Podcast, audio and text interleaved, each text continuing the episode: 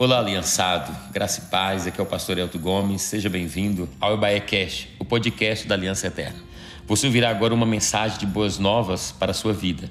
Nós estamos cumprindo o ídolo do Senhor Jesus, anunciando o Evangelho a toda criatura e essa é a nossa missão até que Jesus volte. Nos ajude nessa missão compartilhando essa mensagem. Amém. Glória a Deus. Aleluia. Vamos compartilhar também a palavra do Senhor. Abra comigo a sua Bíblia em Jeremias capítulo 32. Glória a Deus. Jeremias capítulo 32.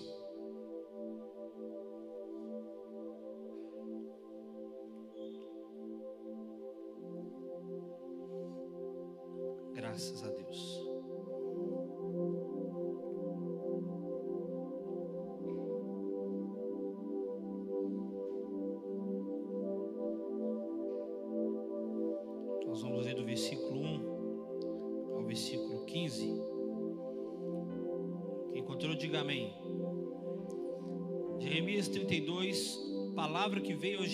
Da parte do Senhor no ano décimo de Zedequias, rei de Judá.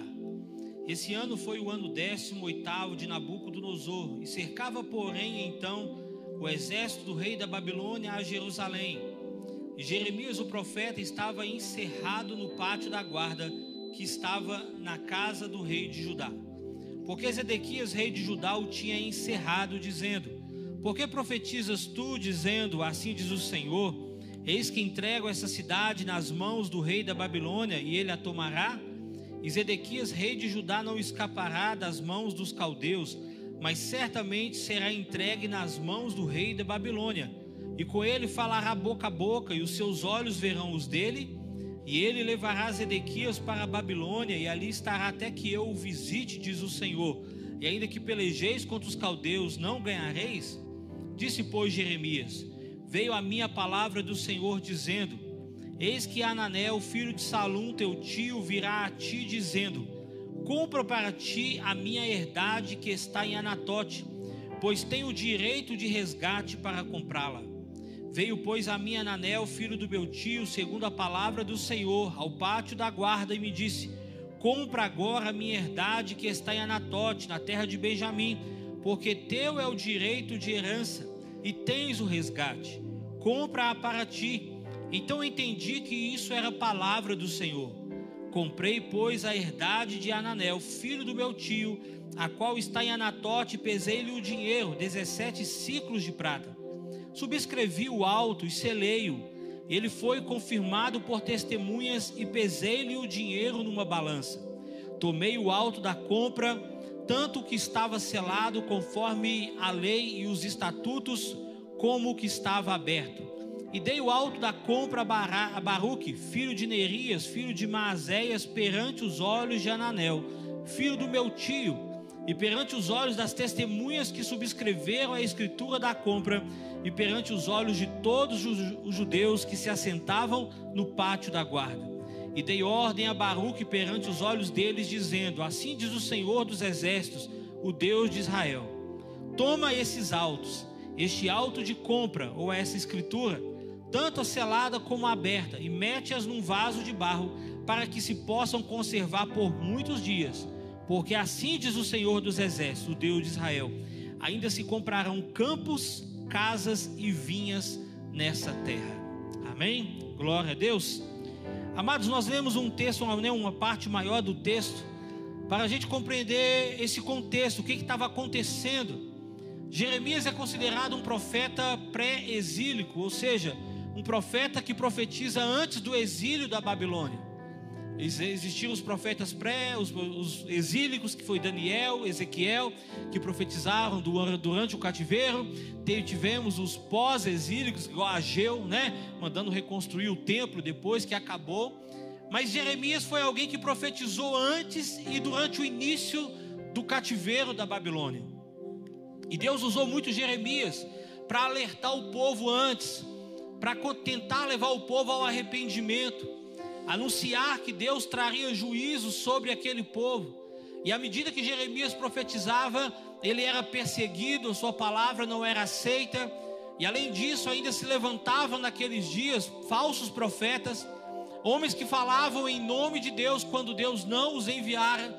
Enquanto a palavra de Jeremias era conserta, porque senão virá um grande mal sobre Jerusalém, a palavra daqueles profetas era uma palavra mais agradável. Fica tranquilo, Deus é conosco. O inimigo jamais poderá pôr a mão sobre nós. É, isso é uma verdade, mas naquele contexto não era isso que Deus estava dizendo. E a Bíblia diz então que os dias foram passando e sinais foram acontecendo. A Babilônia era o império daquela época, controlava, dominava tudo ao seu redor, estava se aproximando, já havia cercado Jerusalém, haviam estratégias de guerra, né? Hoje nós estamos vivendo uma guerra aí, ficou muito comentada, falada na televisão, na internet, a estratégia, mas naquele tempo ainda tinha poucas armas, então o que valia muito era a estratégia de guerra. Então a estratégia às vezes era cercar o inimigo de maneira que as suas portas ficassem fechadas o tempo que fosse preciso. Se a cidade estava fechada, ninguém comprava, ninguém vendia, logo a comida acabaria lá dentro. Às vezes a fonte das águas era do lado de fora da cidade. Então, se as portas da cidade estavam fechadas, ninguém podia sair, logo ninguém podia beber água. E tudo isso era estratégia para que quem tivesse lá dentro se rendesse para que eles abrissem a porta em vez de lutar e se entregassem para o inimigo. Eram estratégias de guerra que eram usadas. E Nabucodonosor havia rodeado já Jerusalém. A Bíblia vai falar aqui nesses versículos que já tinha criado pontes de ataque, criado passarelas para que pudessem atacar, assim, armado todo o cerco para destruir Jerusalém, esperando que eles se rendessem. E Jeremias está lá dizendo isso: olha, é, Deus vai para ter misericórdia, nós temos que nos arrepender. E mesmo assim o povo não se arrependia.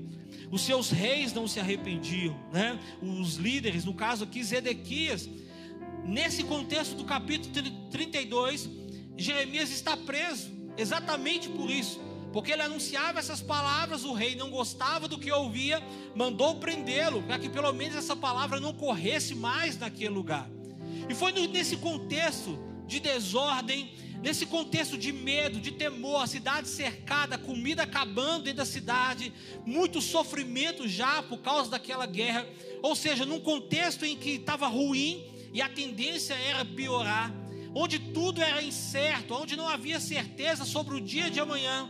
Ninguém sabia se durante a noite, se no dia seguinte Nabucodonosor atacaria. E era nesse contexto de medo que eles estavam que Deus traz uma palavra a Jeremias. É interessante pensarmos nisso, porque esse contexto em que Jeremias estava se assemelha muito ao que o mundo de hoje nós estamos enfrentando aí fora, com os olhos humanos. Com tudo que tem acontecido, é verdade que ninguém sabe o dia de amanhã. Se você acompanhar notícias da televisão, na internet, você começa a viver atemorizado. O medo é que qualquer hora o presidente da Rússia ataque outra nação. Quem sabe ele diz que vai usar uma bomba atômica, e aí você já começa a pensar nas consequências disso. Dizem que a Rússia sozinha tem bomba atômica para destruir 76 planetas terras. É isso, o plural de planeta Terra é planeta, planetas Terra, planetas Terras. Mas é isso, tem arsenal para destruir 76 planetas, a gente só tem um, né? E aí você começa a ouvir tudo isso e a medos, temores, isso faz com que as pessoas comecem a ter medo do dia e principalmente do futuro. Irmãos, e nós quando não pensamos no futuro, irmãos, nós começamos a morrer, é uma verdade. Quando nós deixamos de sonhar, quando nós deixamos de pensar no dia de amanhã, quando nós deixamos de fazer um plano, principalmente quando nós deixamos de fazer um investimento. É interessante, eu sou né, filho de crente, eu nasci no lar cristão. E eu me lembro desde pequeno, vários crentes dizendo assim: não, para que estudar, filho? Né? Jesus está voltando. Para que trabalhar, fazer isso? Para que fazer um investimento desse? Para com isso. Jesus vai voltar a qualquer hora. Eu sei que ele está voltando, eu continuo confiando na promessa, mas fico pensando se alguém deixou de fazer alguma coisa quando eu nasci há 38 anos atrás e Jesus ainda não voltou. Quanto essas pessoas podem estar padecendo, sofrendo por ter parado de sonhar, de trabalhar? Uma coisa que eu e você precisamos compreender é que qualquer plano que nós tivermos feito e que estiver no auge que tiver, se Jesus voltar, irmãos, isso não vai fazer diferença nenhuma na nossa vida. Agora, se a gente não fizer, se a gente não construir, se a gente não edificar, se a gente não sonhar e Jesus ainda não voltar, nós vamos passar por situações difíceis, porque nós não compreendemos o que o Senhor está dizendo. Deus não mandou ninguém arrumar a mala para viagem, não, pelo contrário, Ele diz que vai buscar aquele que estiver aguardando, servindo, estiver em prontidão. Não é quem está preparando a mala para viajar, é quem estiver em prontidão trabalhando. E aí, que querido, esse texto nos chama atenção sobre isso. Que é nesse contexto de medo, de incertezas, de dúvidas, ou mais certeza do mal, coisas que estavam lá já estavam acontecendo, já não era mais só as palavras de Jeremias, já havia fatos que comprovavam que aquilo estava para acontecer. Foi naquele contexto que Deus disse a Jeremias: Jeremias, um primo seu vai chegar e vai vir até você esses dias e vai te oferecer para comprar uma terra nesse lugar. E ele vai te dar o preço da terra, e eu, o Senhor, estou te dizendo: compra a terra nesse tempo. Compra a terra agora. Ele vai te trazer. Você é o resgatador. Depois, daqui a pouco, eu vou te falar sobre o que é a lei do resgate. Mas ele vai te trazer essa, essa proposta de compra. E eu estou te dizendo que nesse tempo você está preso. Está tá uma destruição por chegar. A Babilônia vai invadir Jerusalém. Está entendendo, Jeremias? Está tudo contrário. Está tudo dizendo que é uma loucura gastar agora, fazer investimento agora. Mas eu estou dizendo que nesse tempo é para você investir nessa terra. E é nesse contexto que a Bíblia diz que a palavra de Deus se cumpre. O primo dele, Ananel, chega lá com as escrituras de uma determinada terra, de um terreno que era da família. E agora Jeremias tinha que exercer o dever ou o direito de comprar aquelas terras. O que, que era a lei do resgate? A lei do resgate ela fala sobre várias coisas: sobre escravos, sobre a terra, sobre animais. O que, que era a lei do resgate? A lei do resgate é que, se uma pessoa lá, por causa de uma dívida, tivesse que dar a sua terra em pagamento daquela dívida, alguém lá da família Silva se endividou e teve que dar um pedaço da sua terra Onde foi dada a terra, pastor? Quando as tribos foram divididas, lá em Josué, as tribos foram divididas. Aí a partir daí negociavam, compravam, vendiam, e no meio do endividamento, alguém pegava a terra e dava como forma de pagamento o parente mais próximo, ele tinha o direito de resgate. Ele tinha que exercer a lei do resgate. O que é a lei do resgate? O meu primo deu a terra dele para pagar uma dívida. Só que eu tenho dinheiro para pagar a dívida. Então eu vou lá naquela pessoa que ganhou a terra como pagamento de dívida, pago pela terra e resgato a terra. Assim também tinha a lei do resgate do escravo. Alguém dizia assim: Não, eu vou ficar um ano como escravo na sua terra, trabalhando para você, de graça, para pagar a dívida que eu tenho. Aí ele ia para lá trabalhar para pagar a dívida. Se ele tivesse um irmão, um primo que tivesse o dinheiro para pagar aquela dívida, aquela pessoa ia lá, pagava a dívida e libertava o escravo. Isso é a lei do resgate. Jeremias é um parente próximo de alguém que perdeu a terra. E agora esse parente vai chegar para Jeremias e falar assim: Jeremias, compra essa terra, resgata essa terra num tempo tão difícil, tão escuro, tão obscuro, ninguém sabe o dia de amanhã. Nesses dias, o que nós vimos quando alguém está com medo, não é? É guardando dinheiro, é escondendo, é, né? diz, ó, agora não é hora de vender nada, é hora até de comprar para quem tem recurso, né? Não é assim que, que tem sido falado aí? Porque quem está vendendo está no desespero, e agora na hora da dificuldade, quem vai comprar, aproveita disso, tira um dinheirinho, a terra que vale 100, paga 50, não é assim que está valendo o mundo hoje? E a Bíblia diz que Deus falou com Jeremias: Jeremias, compra a terra nesse lugar. Porque assim diz o Senhor: ainda se comprarão, se venderão caro, casas, terras, campos nesse lugar. Está tudo errado, está tudo contrário, parece que não tem jeito. Mas eu estou te dizendo, pode comprar. Jeremias, pode parecer que é o pior investimento da sua vida, o investimento de maior risco da sua vida. Mas eu estou te chamando para fazer um investimento de fé para você comprar quando você não vê possibilidade de lucro, para você investir naquilo que você não sabe se vai dar certo. Aliás, tem uma grande chance de dar errado. Mas eu sou o Senhor e estou te dizendo: compra agora, porque amanhã vai dar retorno. E é interessante lembrar que o cativeiro duraria 70 anos. Por isso que agora Jeremias faz a compra, obedece ao Senhor, e ele vai mandar chamar, fazer as escrituras vai chamar testemunhas, porque era assim que era feita a escritura, e ainda diz ao homem assim, diz assim, ó, guarda essas escrituras dentro de um vaso de barro, para conservar por muito tempo, porque elas ainda terão utilidade. Vai demorar um tempo, mas eu fiz um grande investimento hoje. Irmãos, e o que que Jeremias estava fazendo naquele dia? Jeremias estava fazendo um investimento de fé. Há um chamado de Deus para nós nesse tempo que nós estamos vivendo, para nós fazermos investimentos de fé. O mundo ao nosso redor está dizendo que é momento de insegurança, está dizendo que é momento de, de, de segurar, está momento de você não fazer nada. E aí, querido, isso afeta toda a nossa vida. Eu não estou falando só de dinheiro, não, mas talvez para você aplica no que diz respeito a dinheiro. Talvez você quer estudar alguma coisa, você tem um sonho, você é jovem, quer exercer uma determinada profissão, mas você está dizendo assim, nossa, mas é um investimento alto. Pode ser que daqui quatro anos, daqui seis anos, e aí você está estagnado, você não faz uma coisa nem outra. E Deus está dizendo assim, ei, está na hora de você exercer sua fé. O mundo lá fora está obscuro, as notícias são incertas, ninguém sabe o dia de amanhã. Ninguém na terra sabe o dia de amanhã, mas alguém que diz assim: Eu sei, pode investir, não sou eu, é o Senhor que diz. Deus está chamando Jeremias para fazer um exercício de fé. Porque, querido, é muito fácil falar de fé, é interessante isso. Jeremias era um profeta, ele estava anunciando algo que ia acontecer, então ele era o porta-voz de uma mensagem do céu. Mas tem algo que Deus quer de nós, que nós vamos além de ser um porta-voz, que nós tenhamos uma atitude que comprove a nossa fé. É por isso que Jeremias manda fazer escritura manda fazer um documento, uma certificação.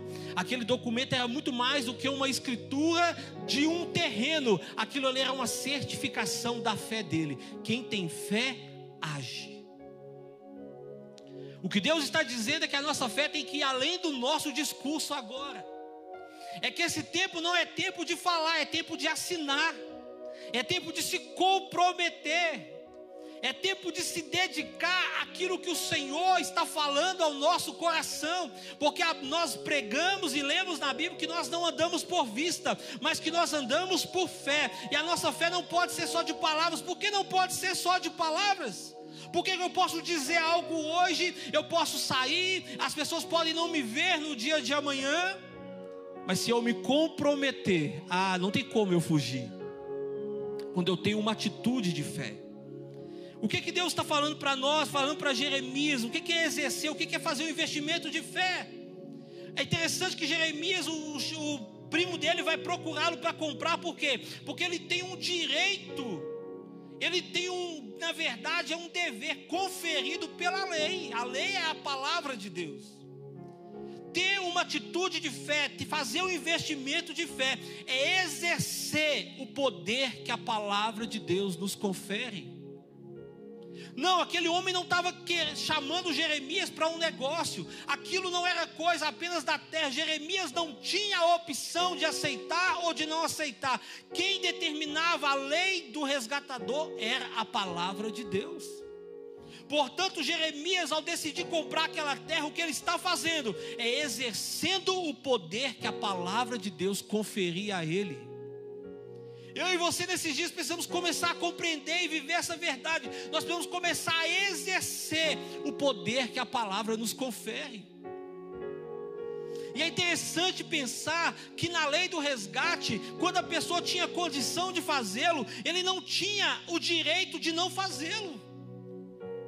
Por exemplo, uma outra lei do resgate era o seguinte: um, um, um, um homem casado com uma mulher e ele morre e aquele homem morre sem ter filhos. Então o irmão dele, mais jovem, mais próximo dele, tinha a obrigação de tomar aquela mulher do irmão como esposa, ter filho com ela para dar herança ao irmão. Aquilo não era direito, aquilo era um dever. O irmão mais velho casava, morria sem ter filho. Logo, o irmão mais novo dele era obrigado a tomar aquela mulher por esposa ter filho com ela para dar herança. Aquilo não era um direito, aquilo era um dever. E a Bíblia vai mostrar de pessoa que morreu porque não quis exercer o dever que tinha. Em vez de ter filho, ele fazia o que, né? Para não ter filho, ele negou a dar geração para o irmão, ou seja, ele negou-se a fazer aquilo que a palavra de Deus, a lei estabelecia, ele morreu por causa disso. O que, que eu quero dizer com você nessa noite que o Senhor trouxe ao meu coração? Que exercer o poder de Deus não é um direito, é um dever que nós temos. Como cristãos, nós não temos o direito de exercer o poder de Deus, nós temos o dever de exercer o poder de Deus. O que foi nos dado não é para a gente usar se a gente quiser, uma vez que nos foi dado, é para a gente usar. Mas recebereis poder ao descer sobre vós o Espírito, então vocês serão minhas testemunhas. Jesus não diz assim: e quando descer o Espírito sobre vocês, vocês vão ter a opção de testemunhar ou não. Eu vou encher vocês do Espírito, aí vocês pensam bem um tempo, se vocês querem ser usados ou não. Se você quiser, não, não existe isso. Recebereis poder para que vocês sejam minhas testemunhas. Portanto, o poder de Deus não é um direito do cristão, é um dever que ele tem de exercer. Quando você está numa situação que exige o poder de Deus, que exige a manifestação das grandezas de Deus, e você está ali no meio, você não fica incomodado? Eu fico incomodado. Quando eu vejo alguém doente perto de mim e eu visito aquela pessoa uma, duas, três vezes, eu me sinto na obrigação de orar por aquela pessoa. Eu não penso que é um direito que eu tenho, ah, eu tenho direito. Não, eu não tenho direito, eu tenho o dever de orar por ele. Quando eu estou com alguém que está perdido no mundo, em qualquer situação, nas drogas, e eu convivo com essa pessoa, eu tenho que parar de pensar que eu tenho o direito de falar com ele de Jesus. Eu não tenho direito, eu tenho o dever de falar com ele. Nós temos o dever de usar aquilo que foi colocado sobre a nossa vida. Aquilo que nós recebemos é para que nós continuemos a multiplicar, a passar. Portanto, aquele momento que, Jeremias está fazendo é exercendo o poder que a palavra lhe conferia. E que poder que nós temos? Nós vamos exercer. Que poder que nós temos? A Bíblia diz que nós temos o poder de sermos feitos filhos de Deus. É interessante isso. Aqui né, veio para os seus, os seus não receberam, mas todos quanto receberam, deu-lhes o poder de serem feitos filhos de Deus. Meu querido, se você não tem vivido como filho de Deus, apesar de ter aceitado Jesus, você precisa viver essa realidade. Você não pode olhar para você e identificar em você traços, características, atitudes de um escravo, de alguém que não é filho, e continuar aceitando isso na sua vida. Você tem o poder, você tem o dever de se viver como filho de Deus. Você não pode olhar para as cadeias que te prendem, seja na alma, na mente, no coração, sejam espirituais, e aceitar isso como normal. Só lembrar do filho pródigo. Filho Pró está lá vivendo como escravo, mas ele é filho. Mas a Bíblia diz que de repente ele caiu em si. Diz: O que, que eu estou fazendo aqui? Eu voltarei para o meu pai. Eu vou me humilhar. Eu vou pedir a ele perdão. Mas eu vou voltar para o meu pai, porque lá na casa do meu pai, os homens lá, os, até os empregados estão comendo. E eu estou aqui passando fome. Eu vou voltar para casa. Eu vou exercer o meu poder de filho. Ele não foi lá para tomar do pai. Ele não foi lá como arrogante. Não, ele foi se humilhando. Mas ele sabia que aquilo era um direito, era um poder que ele tinha. Eu e você temos poder, nós recebemos o poder de sermos feitos filhos de Deus. E nós não temos o direito de escolher, nós vamos exercer o poder. É um dever nosso viver como filho de Deus. É um dever nosso honrar o Senhor com a nossa vida. É um dever nosso não, não ficar dando mal testemunho. É um dever nosso não envergonhar o nome do Senhor. Isso é um dever, isso não é um direito que nós temos. É um dever que nós precisamos exercer. Eu não tenho o direito de ficar caído, moribundo, perdido, depressivo, caído no mundo. Eu tenho que me levantar e dizer: Ei, eu vou exercer o poder que eu tenho. Isso é um dever que está sobre mim. O preço que tinha que pagar já foi pago já fui conquistado, alguém pagou um preço, eu vou ficar quieto. Não é uma questão de direito, é uma questão de dever de fazer. Nós falamos sobre orar pelos enfermos. A Bíblia diz que o Senhor disse aos discípulos em Lucas 10 e 19: Eis que eu vos dou autoridade para pisar cobras e escorpiões sobre todo o poder do inimigo e nada absolutamente lhes causará dano algum. Eu lhes dou autoridade. É interessante que Jesus, esse texto, Lucas 10, é quando Jesus envia os discípulos, 70 discípulos, de dois em dois. E eles vão pregar, vão anunciar. Interessante que há um detalhe que é assim: Jesus enviou de dois em dois aos lugares aos quais ele ainda não tinha ido. Lugares que ainda estavam meio que dominados pelas trevas, não tinha conhecimento de Deus. Os demônios ele fazendo as suas, as suas vontades que queriam, e eles foram enviados àquele lugar. Então, aonde eles chegavam, eles expulsavam demônios, eles curavam os enfermos, fizeram a obra do Senhor poderosamente. E quando eles voltavam, eles começaram a, alegre. A Bíblia diz que cada um queria contar o que tinha vivido e dizendo: Olha, Senhor, eu expulsei demônio, olha, Senhor, eu curei. Eu sei, peraí, vou falar com vocês. Eu vi quando Satanás caiu do céu e eu vos dei autoridade. Sabe o que estava acontecendo? Aqueles discípulos nem tinham entendido. Eles não tinham ido naquela aula do seminário que falava sobre autoridade. Eles não sabiam nada sobre autoridade, mas eles estavam exercendo. Portanto, não era um direito que alguém tinha falado, explicado para eles. Deus havia colocado sobre eles, e aonde eles chegavam, aquela autoridade era usada. Não ficava pensando, será que eu devo, será que eu não devo, será que eu chamo alguém para me ajudar? Não, tem um enfermo, eles mesmos oravam, tinha um endemoniado, eles mesmos expulsavam, porque a autoridade de Deus estava sobre a vida deles. Portanto, a autoridade que está sobre a nossa vida não é um direito nosso de usar, é um dever que nós temos que usar. Autoridade, querido, é algo que é outorgado. Uma autoridade é algo que é dado por alguém superior. A Bíblia diz que toda autoridade é instituída por Deus. O que é uma autoridade? Existe um cargo de delegado, está lá, a função de delegado, lá nas planilhas do Estado. Aí eles pegam alguém e colocam naquela função, ou seja, deu para ele a autoridade que o cargo, que a função de delegado, ele está na função de autoridade que o Estado lhe confere. É isso. Ninguém nasce delegado. Em algum momento ele faz lá um concurso, faz uma preparação, alguém pega ele e delega para ele aquelas funções de delegado. A autoridade é delegada. Agora, para que, que o delegado recebe autoridade de delegado? Para ser delegado. Ele não tem o direito de dizer assim: ah, hoje eu não quero agir como delegado, não. Ele está debaixo daquela autoridade para usar aquela autoridade. Para prender, para soltar, para fazer o que confere. Você pode pensar em qualquer outra função. Toda autoridade é constituída por Deus, e uma vez constituída, você está no dever de usar da autoridade que o Senhor te concedeu. Imagina alguém que está numa posição de autoridade, liderança, de decidir alguma coisa, e aí ele não decide, ele não faz, ou seja, ele está pegando a sua autoridade, querendo usar o direito de não fazer. Ele não tem o direito de não fazer, ele tem o dever de fazer. Portanto, o poder que Deus nos confere não é uma questão de querer ou não querer, eu preciso usar. Você precisa compreender que algo de Deus foi colocado sobre a sua vida, precisa fluir nisso.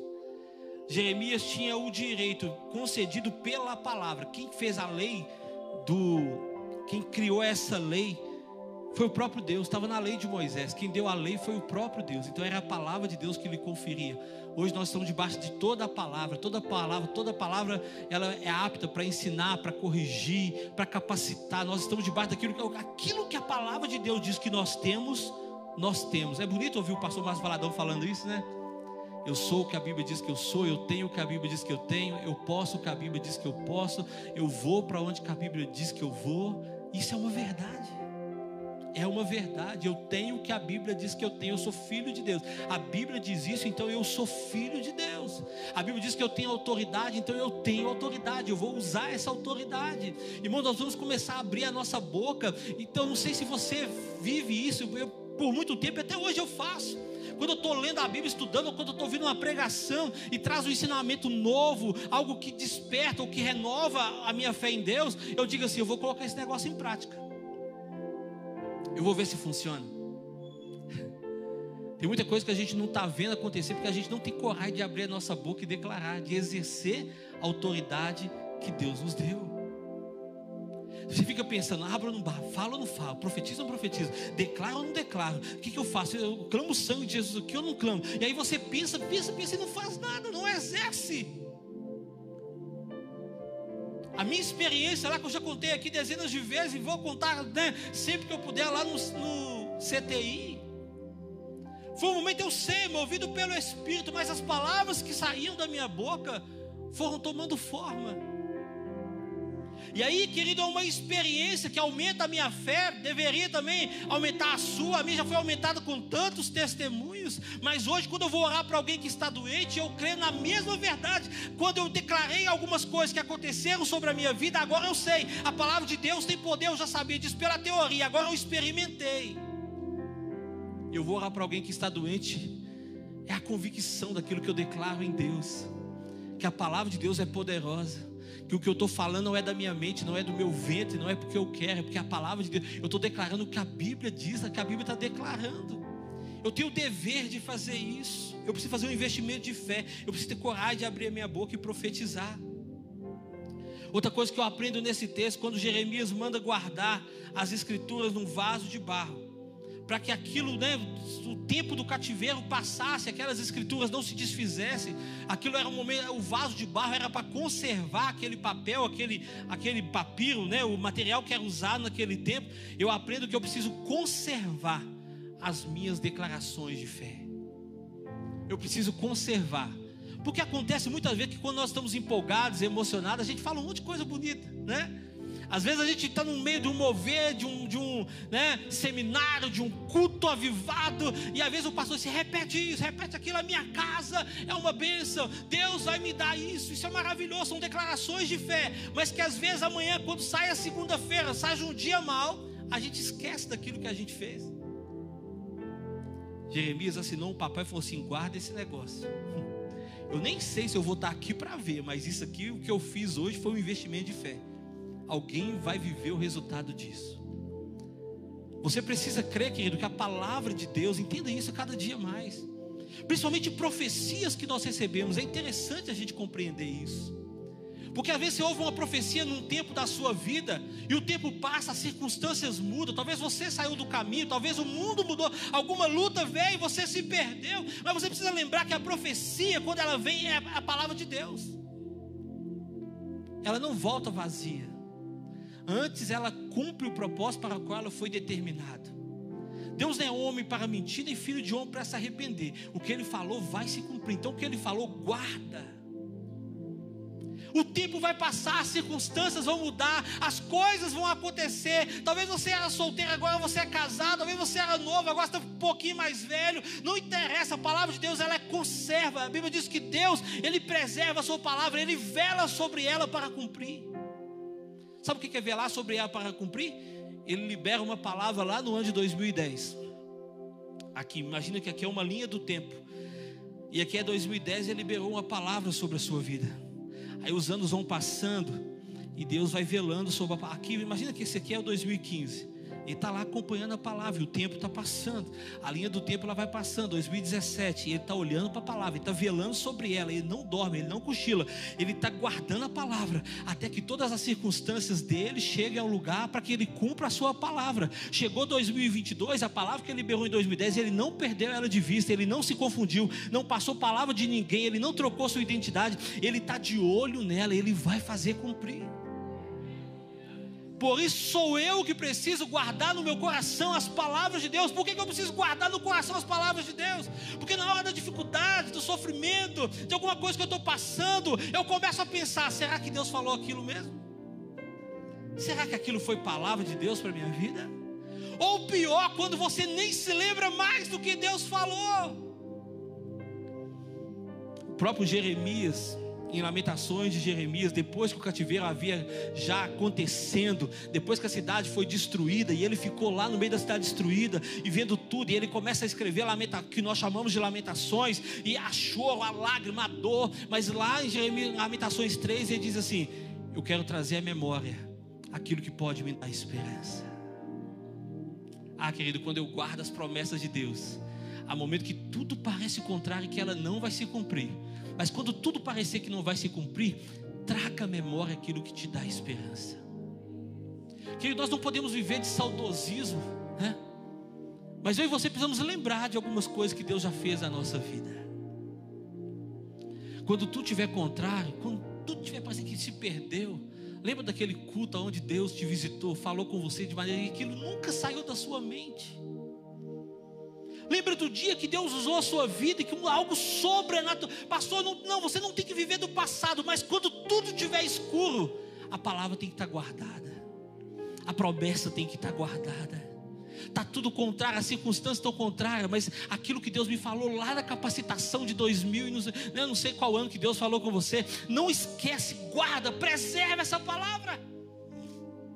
Aquele dia que Deus te usou de maneira sobrenatural, você orou por alguém que estava desenganado pelos médicos, ou uma situação rápida que fosse, você orou e Deus te respondeu. Não esquece. Aí eu tenho umas, uns acontecimentos no meu coração que eu guardo no meu coração com muito amor. Eu estava com 15 para 16 anos e eu clavava minhas roupas. Eu perdi minha mãe com 11 anos. E tinha brigado lá com a minha madrasta um tempo. Discuti com ela um dia, fiquei uns dias sem conversar com ela. Uns dias assim, uns dois, três anos. Misericórdia, né? Está repreendido em nome de Jesus. Não, é, né, era eu, era dois crentes, os dois estavam errados, né? Na, não tem orgulho, não. Eu estava errado e ela também. Mas naquele tempo eu lavava minha roupa, então eu trabalhava estudava dia de semana e sábado eu lavava minha roupa. Sábado de manhã era o dia de eu lavar minha roupa. Eu não tinha autorado de lavar minha roupa. E naquele dia de manhã, quando eu levantei, eu fui lavar minha roupa, o céu começou a fechar e escurecer tudo. Eu falei, meu Deus, e agora? Se eu não lavar minha roupa, como é que eu vou trabalhar segunda-feira? Como é que eu vou para a escola segunda-feira? Eu olhei aquele negócio e eu lembrei de, aqui, de Josué que mandou parar o sol e a lua. Eu fui lá no meu quarto, abri a janela. Eu estendi e assim: Deus, o Senhor sabe que eu preciso lavar roupa hoje. Não permita que essa chuva caia na minha casa agora. Eu preciso lavar minha roupa. Deus, eu creio na palavra que, que a Bíblia diz que Josué parou o sol e a lua. Eu não sei o que, que eu tenho que parar: se é o sol, se é a lua, se é a nuvem. Mas não deixa chover na minha casa. Irmão, naquele dia eu fui lá, eu lavei as minhas roupas, choveu nos bairros ao redor, o sol ficou rachando igual mamona lá, eu coloquei minha roupa no varal, a roupa secou, e quando eu tirei a minha roupa do varal e entrei dentro de casa, a chuva caiu. Você pode falar, você pode falar assim, pastor, isso é coincidência. Eu falei, não, naquele dia eu parei o sol e a lua. Você pode falar que não é, mas para mim está guardado no meu coração, porque eu não sei que dia que eu vou ter que parar o sol e a lua. Há um ano atrás eu estava no CTI para morrer. E Deus colocou uma palavra na minha boca e moveu sobre aquela palavra e eu voltei. Alguém pode falar assim, pastor, você é sortudo. Que é, eu sou sortudo. Primeiro que a gente, a pessoa mais sortuda do mundo é o crente. Porque a Bíblia diz que a nossa sorte é o Senhor. Então a nossa sorte ela é gigante mesmo. A gente é muito sortudo mas eu sei que foi uma palavra. Como eu guardo, eu guardo essa palavra no meu coração? Eu tenho que conservar as minhas experiências com Deus. Irmão, não é viver peso no passado, é para que na hora do escuro, quando você não estiver lembrando de nada, lembre da vez que você profetizou e já aconteceu. Lembre do dia que você já orou e já aconteceu. Traga a memória que te dá esperança, e aquilo vai te aumentar a sua esperança, vai abrir a sua boca, vai abrir os seus olhos, vai aumentar a sua fé. Jeremias está dizendo: guarda lá em vaso de barro, porque vai, ele nem sabia, nem depois ele tem a revelação dos 70 anos, mas quem sabe lá por meio dos 40, 50 anos, alguém lembra, ah, não, isso nunca vai acontecer. Tinha uma escritura lá assinada de 50 anos atrás que dizia que Deus ainda vai fazer com que essa terra seja próspera, Deus ainda vai fazer com que as portas se abram, Deus ainda vai mudar a realidade deste lugar. Eu guardo uma promessa no meu coração. Eu preciso preservar, pode aplaudir o Senhor. Quando Paulo escreve a Timóteo, Timóteo, aquele jovem que pastoreava a igreja de Éfeso, tinha algumas dificuldades físicas, emocionais, e Paulo escreve a Timóteo, Timóteo 1,18, 1 Timóteo segundo as profecias que anteriormente foram feitas a respeito de você, que firmado nelas você combata o bom combate, ou seja, lembre-se das profecias que você recebeu, Timóteo. Em outra tradução, diz assim: ande sobre as profecias que você recebeu no meio de um mar agitado, quando você não estiver vendo aonde pisar e achar que tudo sumiu, pise e ande sobre as profecias que foram te dadas, sobre as palavras que Deus já liberou ao seu respeito. Lembra que Ele é fiel para cumprir. Eu não estou vendo nada, mas eu estou crendo, Ele vai fazer. Eu sei que o meu Deus é fiel. É por isso que nós precisamos guardar, conservar aquilo que nós declaramos sobre a nossa fé. Jeremias estava mandando guardar, porque ele sabia que durava o tempo que durasse, a palavra de Deus ia se cumprir. Aquele tempo era um tempo obscuro, aquele tempo era um tempo difícil, aquele tempo era um tempo sem esperança. Mas foi no meio daquele tempo que Deus falou para Jeremias assim: vai te vir uma proposta, faz um investimento de fé, porque eu ainda vou mudar a realidade deste lugar. Deus está dizendo isso para você nessa noite. Talvez a sua família pareça que nada vai dar certo.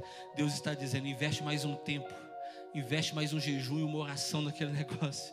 Abençoa a vida daquela pessoa que parece que todo mundo já esqueceu dela. Faz um investimento de fé onde você não está vendo. Creia nas promessas, na palavra que Deus liberou sobre a sua vida. Esse é um tempo de incertezas para o mundo lá fora. É interessante pensar que a fé é a certeza das coisas que se esperam e a convicção de fatos que não se veem. No mundo de incertezas, a nossa ferramenta é a fé. No mundo de incertezas, a fé é a certeza. No mundo de dúvidas, a fé é a convicção que nós temos. Nós temos, e não é um direito que temos de exercer a nossa fé.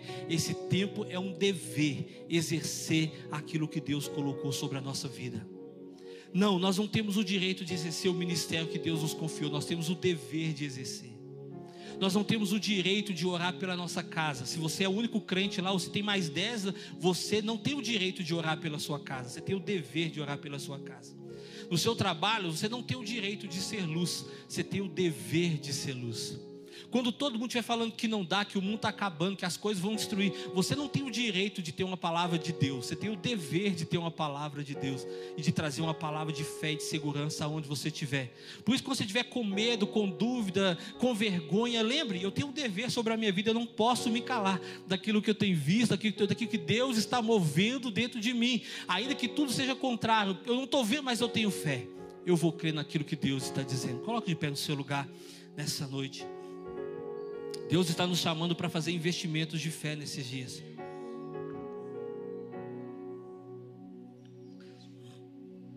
Pastor, eu tenho medo. O medo, você sabe, o medo é fé no, no inimigo.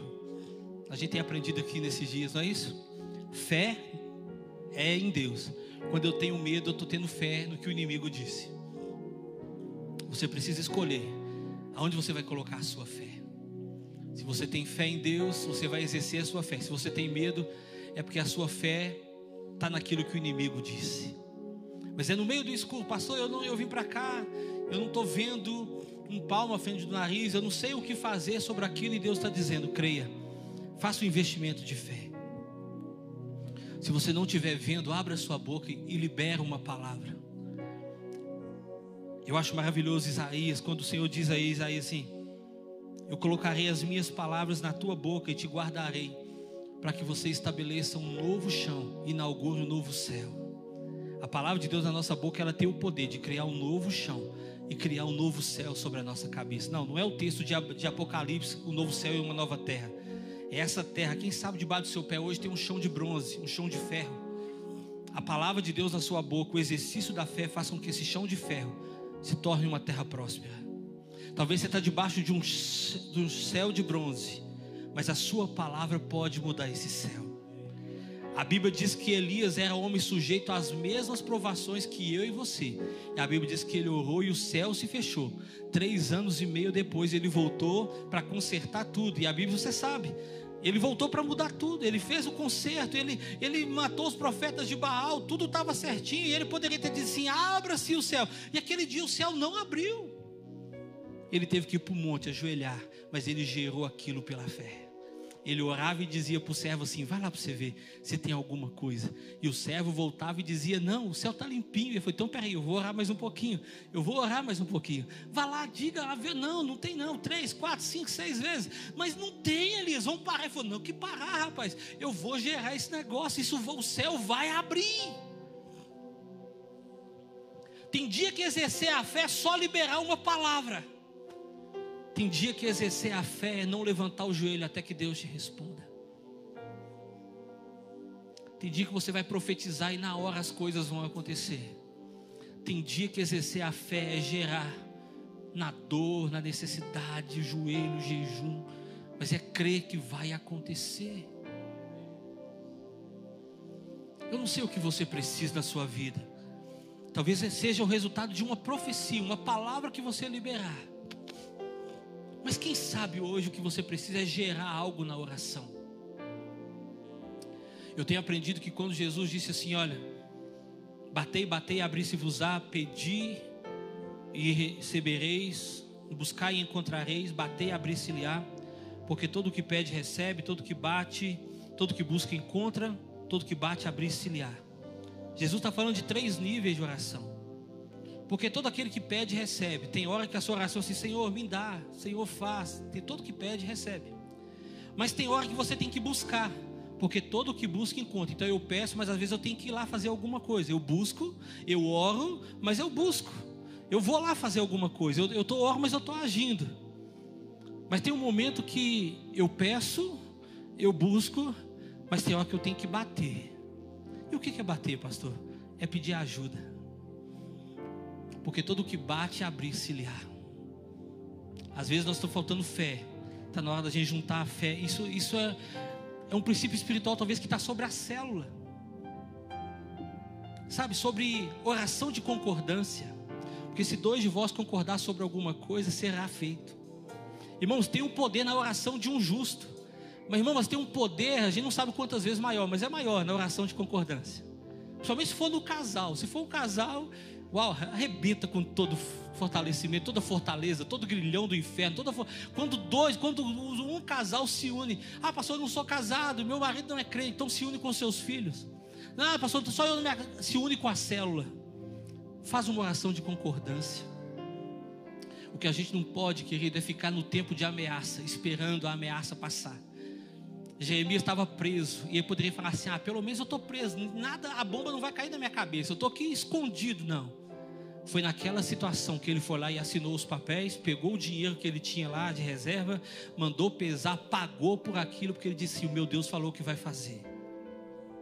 Meu Deus falou que vai fazer, eu vou investir nesse negócio. Tem uma palavra de Deus sobre a sua vida, então profetize sobre isso. Se Deus já falou, a profecia só vai concordar com o que ele já falou. Mas quem sabe ele falou e só colocou uma semente, é hora de gerar isso. Porque às vezes Deus fala com a gente o que vai fazer com a gente. Deus, quando chamou Josué, lá em Josué 1 e 9, de 1 ao 9, uma das coisas que fala com Josué é assim: e você será irresistível todos os dias da sua vida. Deus não colocou uma placa de irresistível em Josué. Quando ele disse: Ninguém poderá te resistir todos os dias, a caminhada de Josué foi construindo aquilo. Josué se tornou irresistível quando ele dava uma palavra e cumpria a sua palavra. Josué se tornou irresistível quando estava Josué e Caleb. E Caleb falou para ele assim: Sabe, Josué, aquele dia lá atrás, 45 anos atrás, estava eu, você e Moisés. E o que, que Moisés falou? Que Hebron era minha terra. E sabe que hora que Hebron, sabe, sabe que hora que Caleb fala isso? Na hora, eles tinham conquistado toda a terra, toda a terra estava conquistada. Aí a estratégia é o seguinte: conquistou tudo, agora a gente vai pegar tudo e vai sortear. Né? O que cair para cada tribo. Aí Caleb falou assim: Ô Josué, a minha terra não vai para sorteio, não. Você lembra que há 45 anos atrás estava eu e você e Moisés lá naquele lugar? E ele falou assim: Olha, Caleb e Josué, a terra que vocês pisaram, a planta do vosso pé é de vocês. Portanto, Josué, você lembra que a minha terra é Hebron? Ou seja, não sorteia a minha terra, não. Talvez é a hora de Josué falar assim: Ah, Caleb, deixa de ser bobo, rapaz, deixa de ser egoísta. Todo mundo vai sortear a terra, você não quer que sorteie a sua, não. Mas naquele dia, Moisés prometeu que a terra que eles pisaram, o pé era deles. Naquele momento, Josué cumpriu aquilo que eles combinaram. Isso fez de Josué alguém irresistível. Ninguém poderia virar para Josué e falar assim: Você não é homem de palavra, você fala e não cumpre. Ninguém poderia falar aquilo para Josué. Há muita coisa que Deus falou sobre nós que vai se realizar na nossa caminhada. Portanto, não é lá na cadeia, na prisão, no silêncio, na depressão que a palavra de Deus vai se cumprir. Ah, levanta, levanta e começa a andar sobre as profecias que te foram feitas. Faça um investimento de fé. Ande sobre aquilo que Deus te falou quando você estava sozinho, quando você estava no monte, quando você estava em outro culto, eu não sei, há 10 anos atrás, há 20 anos atrás. Traga isso à memória hoje.